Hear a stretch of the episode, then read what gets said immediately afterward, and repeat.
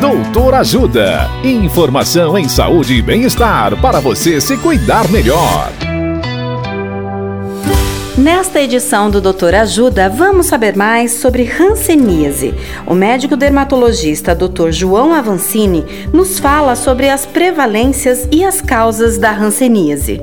Olá, ouvintes. A hanseníase, que antigamente era chamada de lepra, é uma doença antiga, mas ainda muito comum no Brasil. De acordo com o Ministério da Saúde, entre 25 e 30 mil pessoas são contaminadas todo ano. Não é à toa que o Brasil é o segundo país com mais doentes do mundo, só perde para a Índia.